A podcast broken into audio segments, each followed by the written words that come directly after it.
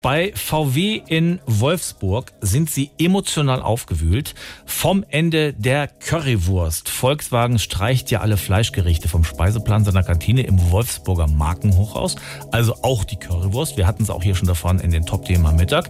Jetzt meldet sich ein Mann per Twitter zu Wort, dessen Wort immer noch Gewicht hat. Auch bei VW, wo er im Aufsichtsrat gesessen hat. Altkanzler Gerhard Schröder. Er nennt die Currywurst einen Kraftriegel.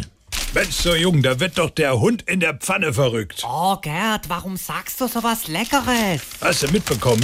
VW-Kantine streicht Currywurst vom Speiseplan. Ist doch gut, wenn man auf Fleisch verzichtet. Als ob da jemals Fleisch drin war. Also, wenn ich bei VW noch Curry King wäre, dann gäb's in jeder Kantine eine Currywurst. Und zwar als Tagesgericht. Täglich und sonst gar nichts. Aber es ist doch nur eine von vielen VW-Kantinen, die jetzt fleischlos ist. Das ist mir wurscht. Sie mögen uns die Freiheit nehmen und unser Leben, aber nicht unsere Currywurst. Jetzt mach mal halblang mit deinem Worst-Case-Szenario. Das ist doch kein Dieselskandal. Die Currywurst ist der Kraftriegel der Facharbeiter. Das kann man denen doch nicht wegnehmen. Aber welche ist gar nicht so verkehrt, Gerd. Hier, probier mal. Ich hab dir eine vegane Currywurst gemacht. Schmeckt aber Banane.